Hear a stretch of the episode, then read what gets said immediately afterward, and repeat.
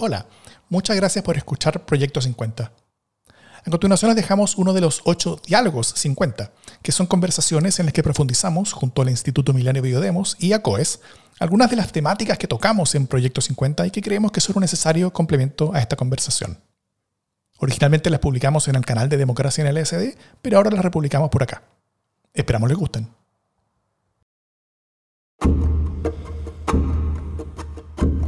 Bienvenidos y bienvenidas a un nuevo capítulo de Diálogo 50, el proyecto complementario de diálogos de Proyecto 50, eh, en el que semana a semana vamos explorando y profundizando distintos temas de conversación que también eh, son tocados a veces colateralmente eh, en nuestras ediciones diarias de Proyecto 50. y hoy día vamos a conversar de la particularidad de eh, los pueblos indígenas eh, en torno a la deriva política, ¿cierto? Eh, específicamente la deriva política de nuestra historia reciente y vamos a llegar hasta el hoy, ojalá, esperamos, con esta reflexión crítica. Eh, para eso estamos con dos académicos. Nos acompaña Ana Figueiredo, es psicóloga, magíster eh, en psicología social y doctora en psicología social por la Universidad de Coimbra, junto con la Universidad de Ámsterdam. Es profesora asociada del Instituto de Ciencias Sociales de la Universidad de O'Higgins y es investigadora de COES. Eh, hola Ana, ¿cómo estás? Hola, muchas gracias por la invitación.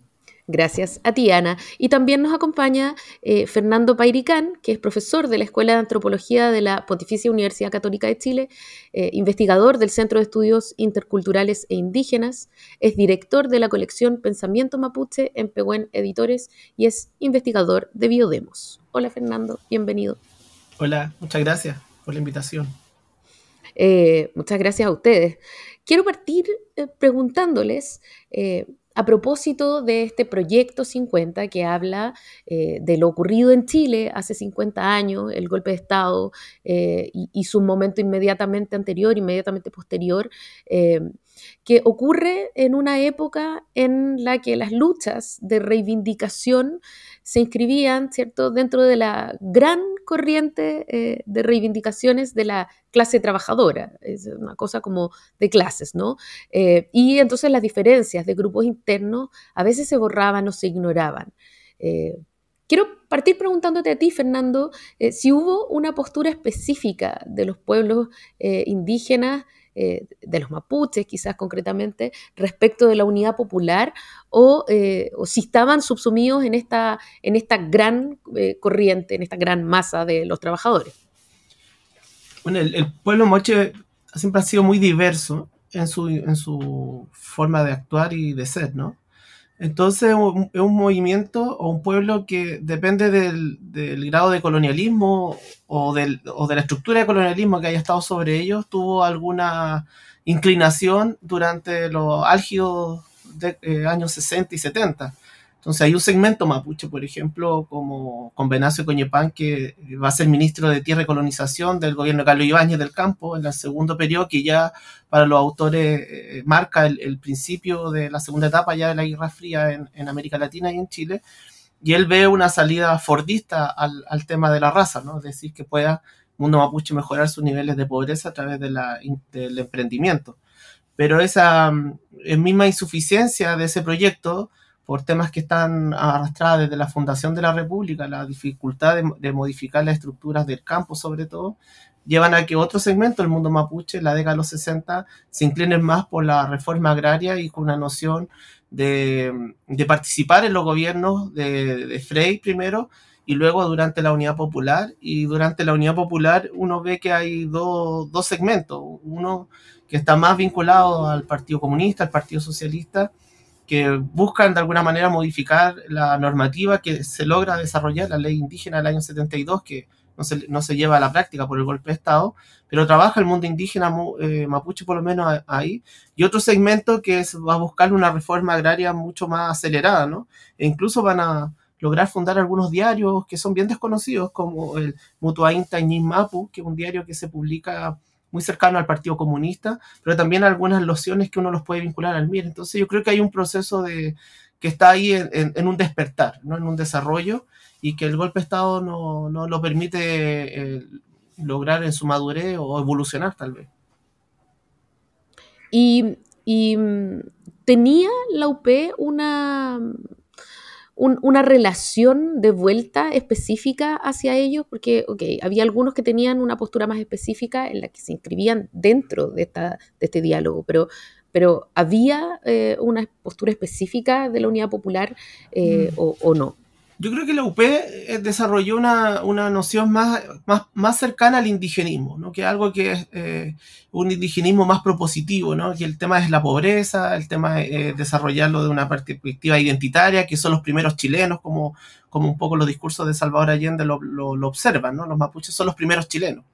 Eh, y, también se reivindica una visión de los mapuches que eh, eso acompaña mucho la historia de Chile, esta idea de la guerra de Arauco como la resistencia al, imperialismo, a lo externo. ¿no? Hay un relato que se, que se construye por parte de la UP en, esa, en ese círculo. ¿no?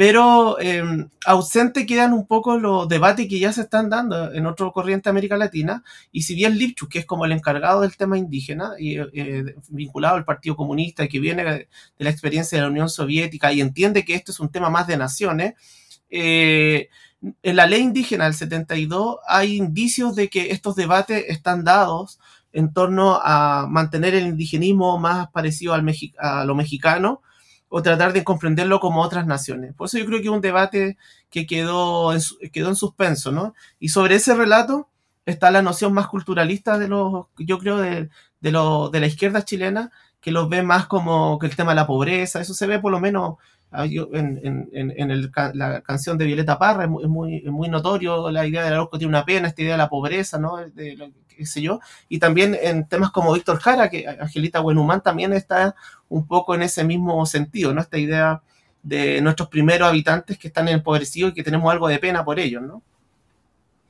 Eh, Sí, es cierto. Yo te quiero preguntar, Ana, eh, a propósito de tus estudios y, de cómo miras como estas lógicas eh, de conculturación, finalmente, y de, de mm, colonialismo, eh, ¿qué es lo que tú ves en esta inscripción de muchos mapuches dentro de, los, de las militancias, digamos, de la unidad popular?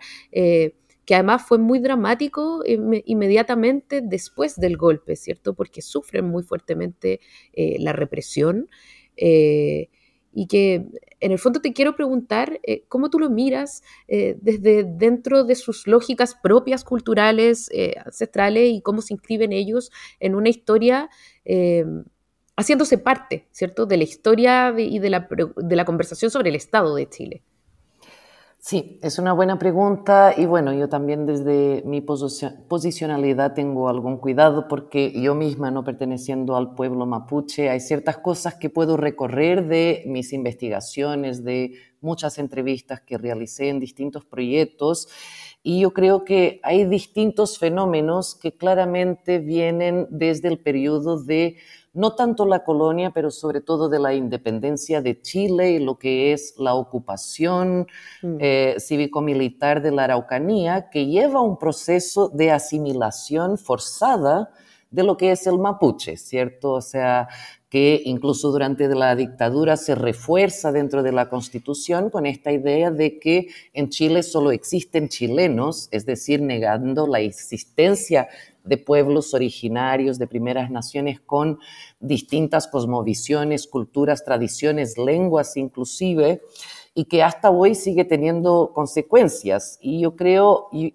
creo, y un poco por lo que he escuchado y leído, que la unidad popular yo creo que fue como una esperanza no cumplida, obviamente, y debido al golpe y a la dictadura, de un reconocimiento realmente, como también decía Fernando, de esta cultura, de esta existencia del primer chileno, ¿cierto? El, pueblo autóctone que realmente es originario de lo que es hoy eh, el país de Chile Pero claro, esta idea de la identidad nacional y del Estado-nación y la conformación en, eh, acarreta para el pueblo mapuche un proceso de asimilación, ¿cierto? Un proceso donde se prohíbe la lengua dentro de las escuelas, donde el mapuche era discriminado y, con todos los estereotipos asociados, las pérdidas territoriales a través del engaño, de eh, la...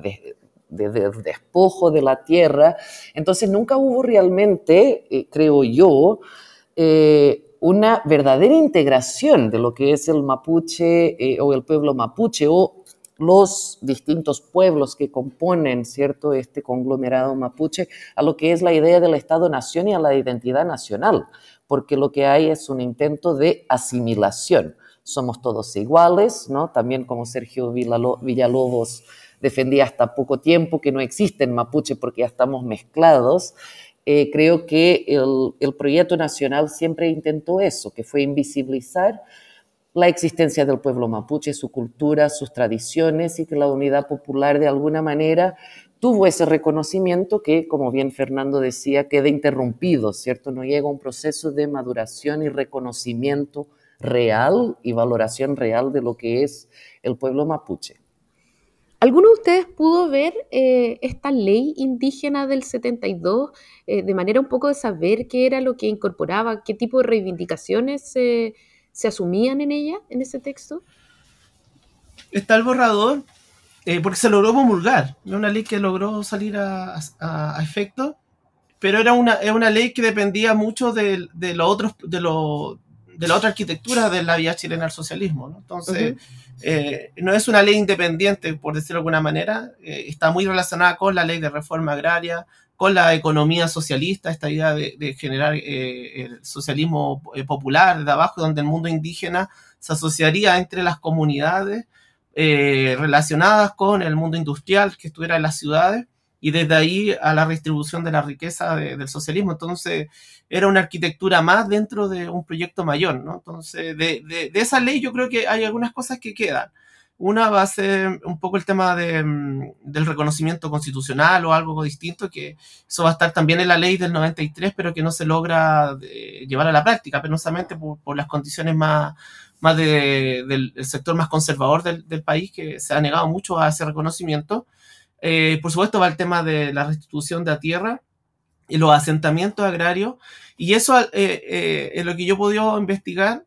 Algunas algunas personas que fueron, que vivieron esa experiencia, luego la van a, en la década de los 80, los 90, la, la, van a asociar con la idea del control territorial que va a dar impulso al surgimiento del movimiento mapuche más radical, ¿no? que es como el ideario de, de la CAM, del Consejo de Todas las Tierras en su inicio, incluso la identidad territorial Lafkenche. Ah, entonces yo creo que eh, hay temas que, que, siguen estando en la atmósfera de la politización del movimiento mapuche y que eh, cuando se abran las nuevas condiciones políticas y la emergencia indígena, por supuesto, de los 90, van a tomar nuevamente peso y eso explica, entre otras cosas, la fortaleza que tiene el movimiento mapuche, por lo menos teórica hoy día también. Este fue un primer momento del, del reconocimiento del Estado eh, eh, por, los pueblos indígenas, eh, por el pueblo mapuche, que es el más numeroso, eh, que, se ve truncada a partir del, golpe civil y militar del 73. La, la, relación con los pueblos indígenas cambia radicalmente a partir de ese momento. Me gustaría, Ana, que me pudieras contar un poco cuáles son las características de esta nueva, de esta nueva relación eh, que, básicamente se instala eh, a sangre y a fuego, ¿no? Eh, y de ahí, les voy a hacer algunas preguntas a propósito como de la especificidad de esta relación, pero, pero durante los años de la dictadura, ¿qué pasó con el sujeto indígena? Porque uno tiene la impresión, yo estaba viva ya en, en dictadura, y es usado como un personaje, ¿no? Como un personaje que exalta las gestas eh, patrióticas nacionales como homogéneas, mucho más que como un sujeto específico con una cosmovisión específica, ¿cierto?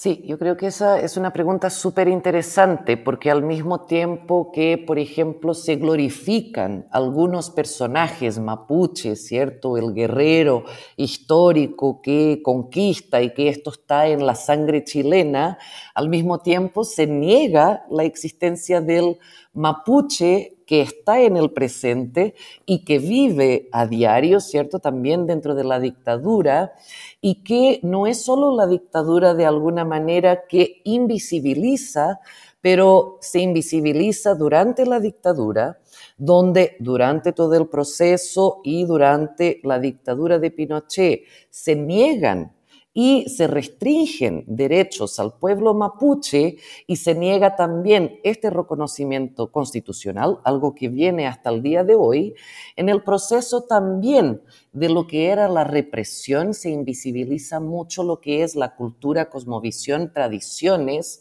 y el tipo de represión particular que sufre el pueblo mapuche durante la dictadura.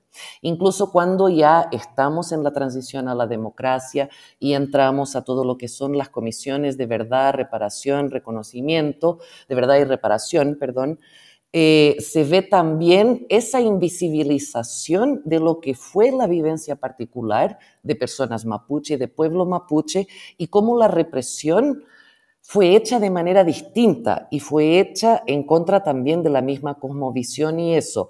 Yo aprovecho también de dejar acá que es algo que eh, me movió mucho y, que existe, está disponible en Villa Grimaldi y en el Museo de la Memoria, un archivo audiovisual que CODEPU realizó con personas mapuche exactamente para visibilizar lo que fue la experiencia mapuche durante la dictadura y la transición a la democracia con las comisiones de verdad y reparación, que donde realmente se hace como esta dicotomía que hasta hoy día existe, que era esta idea de que lo que pasaba y lo que pasa es esto de la izquierda contra la derecha, sin entender que dentro de esta izquierda y derecha hay clase social, hay etnias distintas y hay posicionamientos distintos, incluso dentro de todo lo que es la izquierda y todo lo que es la derecha, pero donde el sujeto mapuche, como bien decías, queda completamente invisibilizado. O eras de izquierda o eras de derecha y de hecho se nota y se nota también en la invisibilización de lo que fue la represión cuando se hacen estas comisiones de verdad, donde se sigue esta lógica dicotómica y no se va más allá intentando entender también cómo la dimensión étnica atravesó, la experiencia mapuche en la dictadura y toda la represión y todo lo que ocurrió, sobre todo en la Araucanía y el Biobío.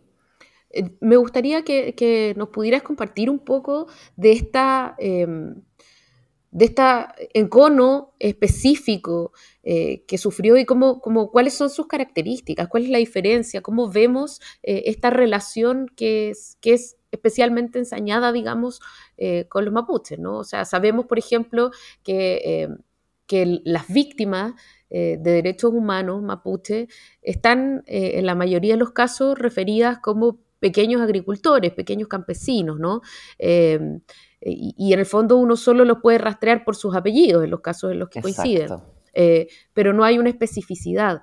Em, entonces, la, primera pregunta es, ¿de qué manera se expresa esta distinta relación que es de la guatiana? Y la segunda pregunta es, para Fernando, eh, un poco cuáles son las consecuencias de que no haya habido eh, esta, esta mirada específica de quiénes eran las víctimas mapuche. Ana. Bueno, yo creo que ahí algo que pasó y que no pasó con otros grupos, obviamente tiene que ver con el despojo continuado de tierras, ¿cierto?, para dar paso a lo que fue la introducción de las forestales, que obviamente impulsado durante la dictadura, la construcción de hidroeléctricas con esta idea de nosotros ahora vamos a tener el modelo neoliberal, todos van a crecer, pero eh, o sea, encima o por encima de lo que eran los derechos de las personas mapuche, también la pérdida del derecho eh, a la tenencia territorial colectiva, eso deja de, de, existir, lo que obviamente también empieza a generar fricciones dentro del mismo pueblo mapuche y de las comunidades, y también la manera en que ciertos actos de represión eran hechos que muchas veces eran hechos dentro de fundos donde estas personas trabajaban, trabajaban obviamente para sobrevivir con sueldos muy bajos y donde los propios dueños de fondo permitían a los militares y a los civiles, eh, o sea, estos civiles permitían a los militares entrar hacer torturas. De hecho, dentro eh, de este archivo que ya mencioné, hay varios relatos de un evento en particular que reunieron a todos los trabajadores y familiares de esas personas en el mismo fondo y donde hubo niños que vieron sus papás a ser torturados, donde había un lago donde eh, los empujaban dentro del agua. Entonces había esta idea de los dueños de fondo que estaban a favor de la dictadura, obviamente, y contra la reforma agraria que había ido y que de hecho ocupan sus tierras para torturar, e incluso en algunos casos hacer desaparecer sus propios trabajadores como un castigo de lo que venía de la unidad popular.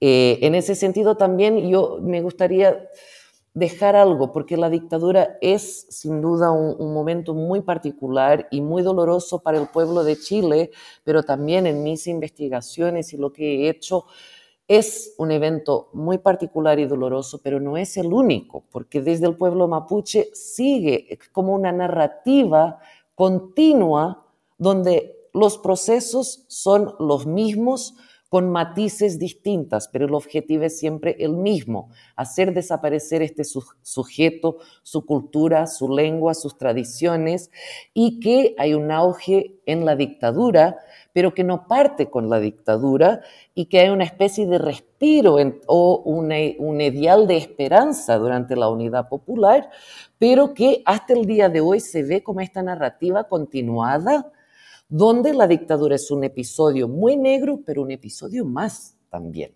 Y esto yo creo que es importante de relevar, o sea, no es con la dictadura que aparece las dificultades del pueblo mapuche, pero sí se agudizan después de un momento de esperanza y de, cambio. Claro, están están las cosas que pasan en Liquiñe, ¿cierto? Las cosas que pasan en, en Panguipulli, en fin, en todas esas matanzas tan terribles, están, hay, personas eh, mapuches, eh, que, además luego son relatadas como pequeños campesinos, agricultores o obreros madereros. Em, vuelvo contigo, Fernando, eh, en esta pregunta de, de cuáles son las consecuencias de que, de que no se les dé un lugar específico en, en el relato. hay algunos estudios de tema de derechos humanos, los de CODEPU, ¿no? que, buscaron la lo específico como del tema indígena ahí. Eh, yo lo, veo en, cuatro aristas. ¿no? Tal como la dictadura es una refundación nacional, eso también tiene implicancias para el mundo, el mundo indígena. ¿no? Primero que algunos de los epicentros de la Guerra Fría a nivel continental, la parte más violenta de la década de los 80 suelen a suceder en territorio indígena. ¿no? Eh, por lo menos la Comisión de Derechos Humanos de Guatemala, como la peruana, dan cuenta de actos de genocidio perpetrados sobre los pueblos originarios.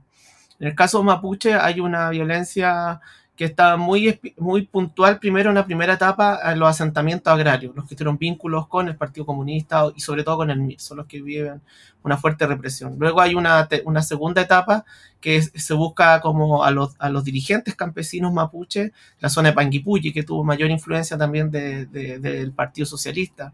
En menor medida, dirigentes demócratas cristianas, que son los que están más, más situados desde eh, hacia la zona costa de, de, la, de la Araucanía, ¿no? Que también tiene más vínculos futuros luego con el Partido por la Democracia y, el PS. Eh, en ese escenario, una, segunda como etapa de coerción es la pérdida de la tierra y luego el decreto de ley del 79, que divide las comunidades en propiedades individuales. Y eso va a generar que varios mapuches queden fuera de, de la propiedad de la tierra, pierdan sus tierras legalmente. Y coincide con la recesión económica que hace que además muchas mujeres, sobre todo mujeres, estén en Santiago, las principales ciudades, trabajando como asesoras del hogar y por tanto quedan fuera de la inscripción. Y eso va a generar un, aspecto muy brutal de, diferencias entre familias mapuche, eh, pero además está la idea de la propiedad privada como, como el motor de, la historia, ¿no? que es algo muy propio del neoliberalismo que se empieza ya a plantear en la década de los 80. Y por último, yo creo que la última consecuencia es que la dictadura tiene una dicotomía también, ¿no? Por un lado, tiene una visión que admira a, los mapuchos, a los araucanos, como los llaman, a los militares. Pinochet es, un, eh, es un tipo que admira a Lautaro, a Pelantaro, y en sí el ejército de Chile admira a estos personajes. Y por lo tanto, reivindica a la vez estos personajes, y eso permite que se abran espacios culturalistas donde el mundo mapuche va a comenzar a, a fomentar la idea de lo indígena a partir de aspectos culturales principalmente. Entonces empiezan a fomentarse un poco más los guillatún, obras de teatro, así están los guasos quincheros y están los araucanos al mismo, al mismo nivel. Y eso va a generar que el movimiento mapuche se empiece a articular a partir de, del culturalismo y eso va, va, a fundar los centros culturales y luego ellos van a fundar una parte de ellos los ADMAPU y de ADMAPU va a surgir el Consejo de todas las Tierras y luego incluso hasta la Coordinadora Comayeco. Entonces, eh, digamos que también hay, eh, los mapuches tuvieron la capacidad de ocupar esos espacios pequeños abiertos del chilenismo a, a, favor. Y ahí vemos una reconstitución gradual del movimiento o el surgimiento de, de una, de, los orígenes del movimiento autonomista mapuche. Es un, es un, efecto paradójico, ¿no? O sea, que es un efecto no, no, no consciente de la dictadura, obviamente. Eh, esto de generar espacios que pudieran, eh, que pudieran ir aprovechando eh, después, ¿no? Les quiero preguntar dos cosas como de, lo que ocurre en democracia. Eh, primero, por los procesos específicos de, reconocimiento de los abusos en derechos humanos. Te lo voy a preguntar a ti, Ana, quizás. Eh, de, qué manera eh, eso se hace cargo de una deuda específica o si es que se observan favoritismos en el Estado, discriminaciones en el Estado, en en menoscabo de los pueblos indígenas. Eh, y quiero preguntarles también, eh, a propósito de, esta idea de que con la democracia se acaban un poco las violaciones a los derechos humanos, ¿no? Que es como este, esta conciencia que se tiene fuertemente, al menos hasta antes de, del 2019. Eh, entonces, esta idea de que se, de que se acabó eh, el terrorismo de Estado, que se acaba el, terror eh, sistemático por parte del Estado y que probablemente es una convicción que desde el pueblo mapuche se mira con, mucho escepticismo. ¿no? Entonces, primero quiero preguntarles, como a propósito de la llegada de la democracia, ¿qué pasa con las comisiones, con la reparación, con la verdad, con la justicia, con personas de, de los pueblos mapuche, Ana? Bueno, es una súper buena pregunta porque, claro, cuando, y es interesante que de hecho eh, entrevistamos a Fernanda en ese momento para ese proyecto que estábamos analizando cómo las comisiones de verdad y reparación, ninguna de ellas se hace cargo realmente de esta dimensión indígena, eh, ni indígena ni mapuche en particular, y que realmente solo por el nombre, por ejemplo, de las víctimas, por el apellido, podemos detectar probablemente personas eh, mapuche, pero también eh, hay apellidos que quedan, ¿cierto?, por vía de la madre, de la abuela, que quedan escondidos, que ya no están y que podrían ser también personas mapuche. Entonces, no hay mucha claridad de eh, cuántas víctimas hay, porque no hubo siquiera la consideración de esa dimensión en las comisiones de verdad y reparación, las distintas, Valech, Rettig, etcétera. También es cierto que después hubo la eh, comisión, eh, Fernando, si me puedes ayudar, el nuevo trato, ¿cierto? Todo lo que fue, que es un documento enorme, donde una vez más, o únicamente considerando los pueblos originarios y el pueblo mapuche, se hace este estudio y análisis histórico ¿cierto? De los atropellos, de las violaciones a los derechos humanos a lo largo de la historia y es un documento histórico de mucha importancia, es un documento que queda en la gaveta de cualquier gobierno y que incluso donde hay recomendaciones para reparación, donde hay recomendaciones para que emerja un nuevo trato, como dice bien el nombre, todo queda en la, en la intención y nunca se hace nada realmente concreto. O sea, claro que eh, en la transición a la democracia se crea CONADI, se eh, hace la ley indígena, pero también estos procesos son hechos sin consulta indígena y sin incluir a las mismas comunidades, lo que en sí mismo es un nuevo tipo de colonialismo. Nosotros vamos a decidir, nosotros Estado, lo que es bueno para ustedes. También pasó que, por ejemplo, durante el proceso investigativo de las mismas comisiones, había mucha dificultad en entrar al mundo mapuche, sea por la dificultad geográfica de llegar a algunas comunidades y también de personas que tenían desconfianza. O sea, el mismo Estado que desde la independencia nos sigue persiguiendo, nos sigue quitando nuestras tierras, nos sigue discriminando, ahora viene a decir que quieren reparar la dictadura, ¿no? Esta temporalización también de lo que es el sufrimiento como una desconfianza muy legítima del pueblo mapuche, que es nuestros problemas ya vienen de antes, se agudizan.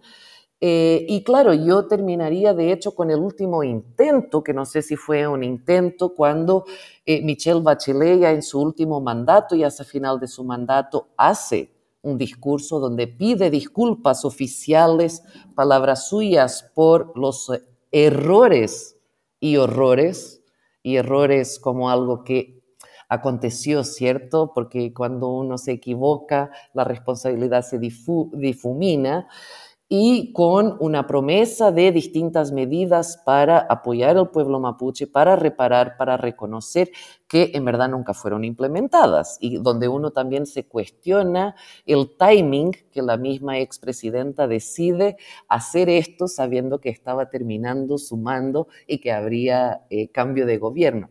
Entonces yo creo que eh, incluso desde la transición a la democracia hay señales señales, digamos, en el discurso, pero creo que no han habido eh, realmente acciones concretas que no serían tan difíciles, algunas mínimas, de implementar, que pudieran realmente venir en beneficio del pueblo mapuche y reparar muchas de estas cosas históricas.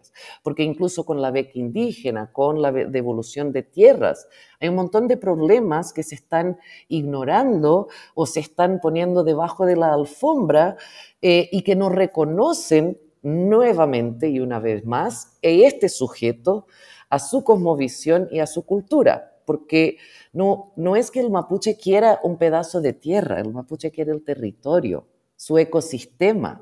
Y al dar un pedazo de tierra no se está dando lo que realmente eh, este sujeto está pidiendo. Entonces acá hay una deuda, ¿no? la deuda histórica, como decía Foster, que, sigue existiendo y que por mucho que haya buena voluntad en los discursos, o sea, basta ver ahora con el estado de excepción en la Araucanía, que en la práctica no se ve. No sé si Fernando ahí eh, tiene otra opinión, pero yo lo veo un poco así. No, no, yo comparto en gran parte lo, que señala, solo como un complemento, complemento nomás, en que el, eh, la persecución a, las dirigencias mapuches va a estar más vinculada al tema de la reforma agraria. Eh, pero como permitió la dictadura una apertura cultural, eh, los mapuches camuflaron un poco en, esa, en lo culturalismo sus horizontes que se estaban eh, debatiendo tanto a nivel internacional como nacional, que terminan luego concluyendo ya en el 81 y 83 con más claridad la idea de la autonomía como un proyecto autonomista. ¿no? O sea, el, el, ADMAPU ya comienza a debatir esto de manera muy rápida. Ya el 86 lo declara más abiertamente y ya de luego los, últimos años de, la dictadura lo empiezan a construir la parte simbólica, ¿no? Y eso, eso genera que la década de los 90 los mapuches lleguen como, como con un proyecto mucho más articulado tal vez, como la idea de la bandera, la autodeterminación, el control territorial, liberación nacional y ya hacia el 2000 eh, gira hacia la plurinacionalidad, ¿no? Yo creo que uno de los aspectos interesantes de esto es que varios de estos debates se dan en la década del 80 y en el exilio. Eh, mapuches que están en la Unión Soviética y están debatiendo el tema de las naciones, eh, otros que están en, en, Alemania y también están viendo tanto las críticas al socialismo real como también estos debates, otros que se impactan con los procesos de descolonización, de, eh, los países árabes, el tema de las naciones, por ejemplo, en, España, en Europa, otro en América Latina que están cuestionando el indigenismo. O sea, la dictadura, que quiero decir es que la dictadura, por supuesto que generó toda esta violencia, pero también eh, puso en un momento histórico al mundo mapuche conectado a nivel global de lo que estaba haciendo los nuevos debates. Y todas estas dirigencias y experiencias políticas vuelven luego a, Chile eh, con conceptos políticos y teóricos que los va a hacer primero tomar una distancia cada vez más de la izquierda chilena y empezar a construir un camino propio que va, a resumirse en el concepto de la descolonización. Eh, a mí me parece que es como muy interesante esa, esa, esa parte, como la, la historia B de, del proceso de lo que significó la dictadura, ¿no? Y que por supuesto yo no lo, no lo esperaban para nada, ¿no?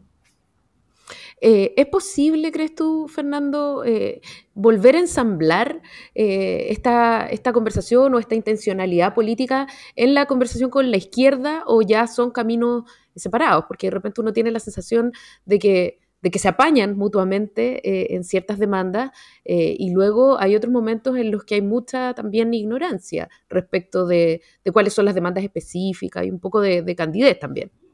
Depende, yo creo que mucho del factor em, eh, económico regional, ¿no? Primero que una parte del mundo indígena vive en las ciudades y en Santiago en específico, es un lugar que tiene bastante migración a partir de la recesión económica de la década de los 80, ¿no? Esto es como mucha consecuencia de la dictadura y en cada ciclo de recesión económica hay migración mapuche a los centros urbanos. Y eso hace que tengan relaciones políticas con otro, con otro segmento. Por otro lado, yo creo que hay una mm, hay, hay, que diferenciar la zona. Por ejemplo, la zona de la Araucanía, sobre todo la zona eh, hacia la cordillera, con ganadería, con eh, agricultores con mucha fuerza y muy conservadores, eh, el voto mapuche tiende a irse a los sectores más conservadores, ¿no? Así, lo mismo suele suceder en la décima región, pero la, la zona más costa, que es la zona más pobre, el mundo mapuche tiende a votar en sus distintas etapas por un momento por la izquierda u otro momento por la centroizquierda, ¿no? Eh, entonces va a depender mucho de, de, de, esa relación que hay. Ahora, ¿quién han, tomado mejor dimensión sobre la aspiración indígena, yo creo que siempre ha sido un poco más la centroizquierda, ¿no? La, ley indígena del 93, que es muy, es muy la lógica mexicana, que viene con este debate del indigenismo, eh, con Ecuador como influencia también, pero luego el concepto de plurinacionalidad o autonomía también está más vinculado a ello, pero la plurinacionalidad, la izquierda lo tomó como un discurso más, más que nada pictórico, y eso se muestra mucho luego de la rota del proceso constituyente, donde rápidamente sale del concepto. Entonces, si hay una alianza, yo creo que hay un debate que la izquierda chilena no, no ha dado, eh, y es mi crítica puntual ¿no? al gobierno actual cuando dice, mira, Álvaro García Linera es mi referente, estos son mis referentes. Bueno, leer a Álvaro García Linera es, es, entender que el poder entonces recae en el mundo indígena, ¿no? Y eso significa reformas para poder avanzar hacia ese aspecto. Y eso yo no lo veo, no veo ese debate, esa claridad. Y cuando uno lo coloca, por lo menos la gente izquierda que yo converso, me dice, pero es que el mundo indígena es menor y en Bolivia son mayoría, ¿no?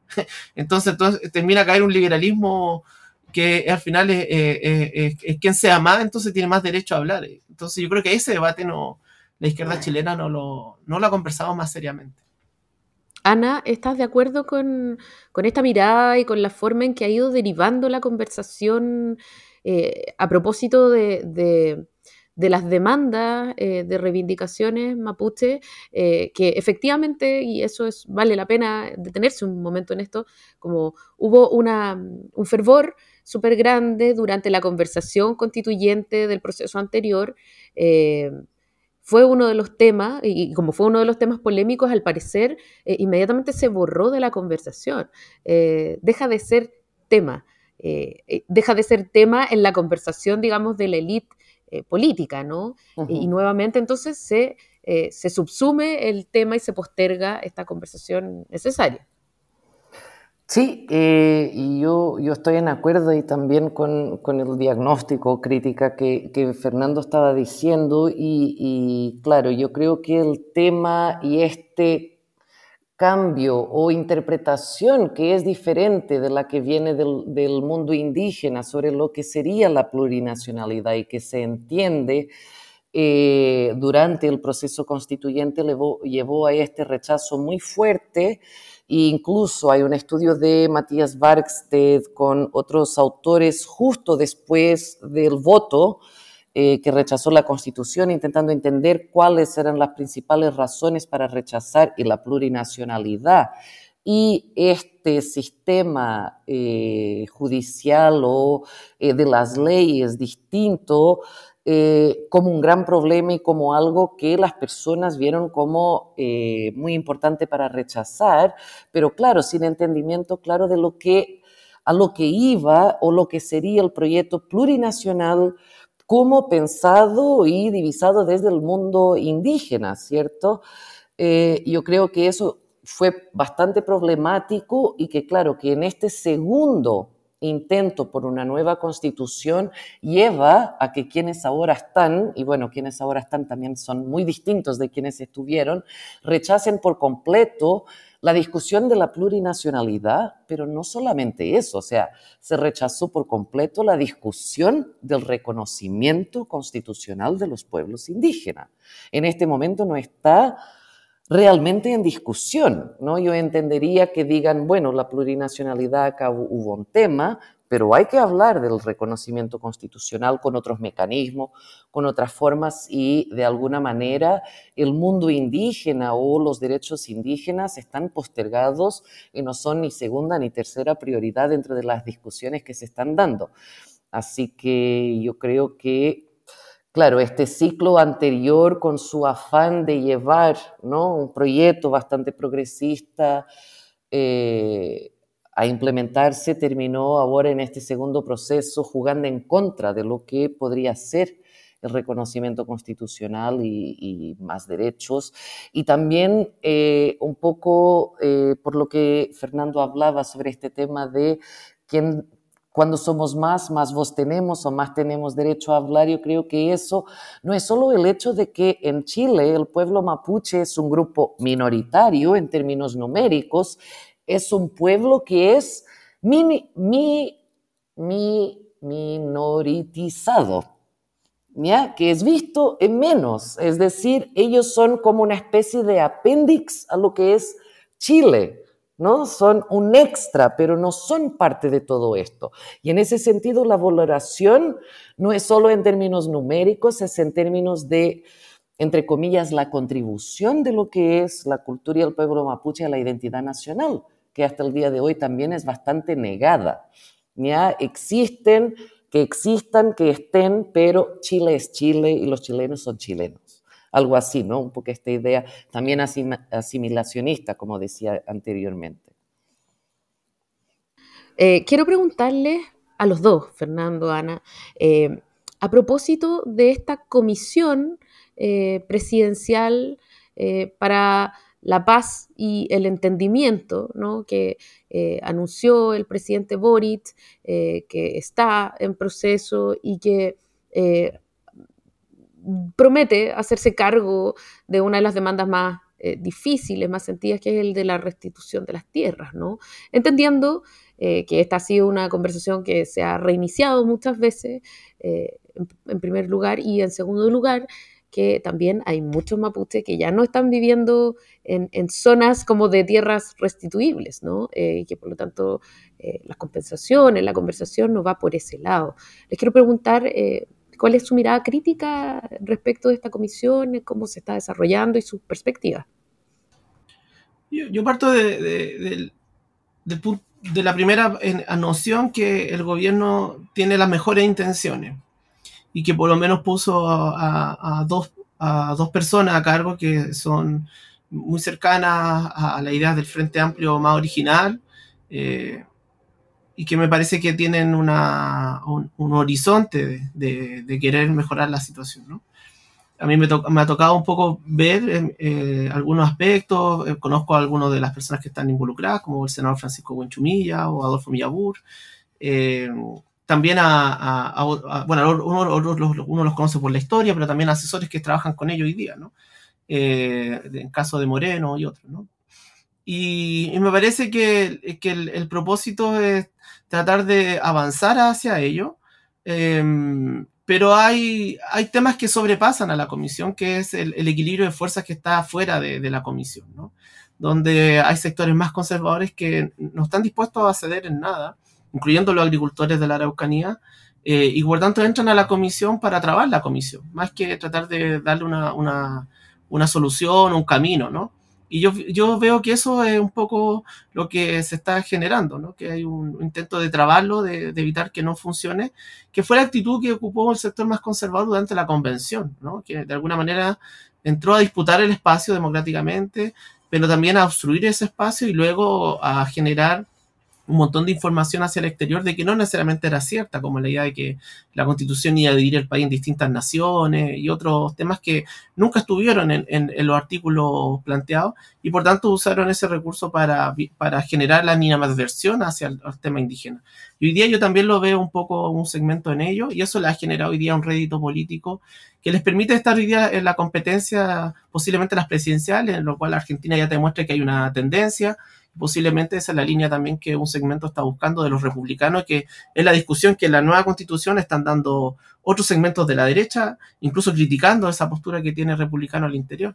Entonces es un momento híbrido históricamente, eh, políticamente, en donde esta comisión depende mucho de fuerzas políticas que eh, siguen en una esfera más del antagonismo, más que la buscar una solución a largo plazo, y ahí yo creo que hay una complejidad.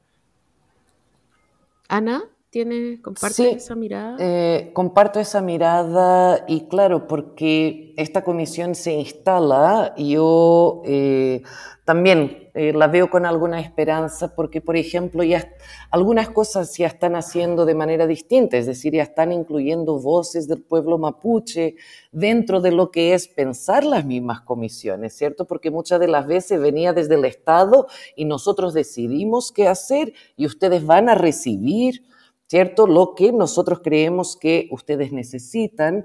Y en ese sentido, o sea, ya la inclusión de voces mapuche, de personas que son reconocidas, que logran tener también eh, conexión, apoyo, conocen, pueden generar diálogos y debates importantes, traer ideas importantes a la mesa. Como decía Fernando, hay todo un problema de este equilibrio de fuerzas políticas más conservadoras pero no solo también eso, o sea, en dos años, eh, ya menos de dos años, habrá nuevamente cambio de gobierno.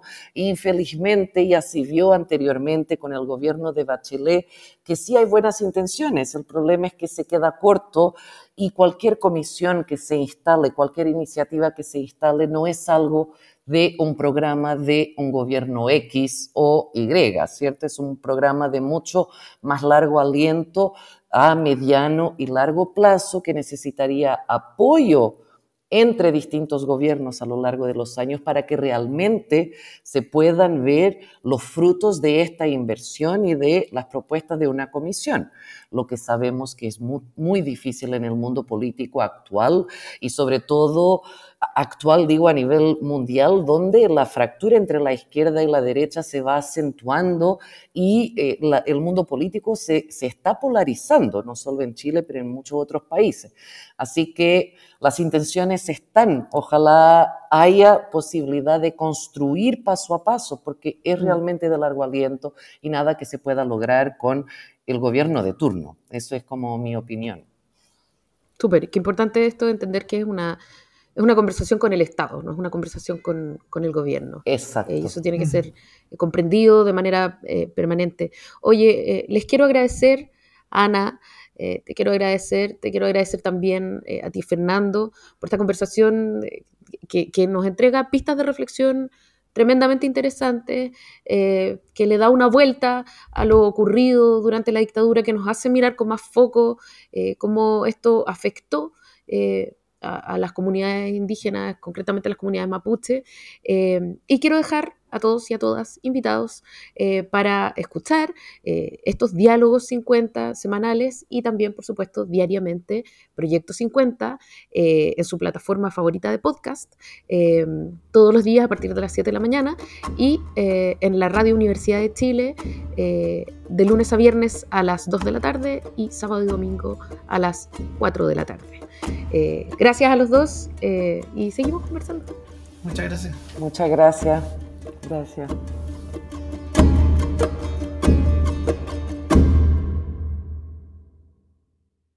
Proyecto 50 es una iniciativa de democracia en LSD Radio Universidad de Chile, Instituto Milenio Biodemos, COES y Factor Crítico. Escucha Proyecto 50 diariamente en tus plataformas favoritas de podcast y en Radio Universidad de Chile. Síguenos en Twitter e Instagram como arroba Proyecto 50CL y escucha también nuestro espacio de análisis semanal cada lunes a través del podcast Democracia en LSD. Encuentra las fuentes y más detalles del proyecto en las notas de cada episodio.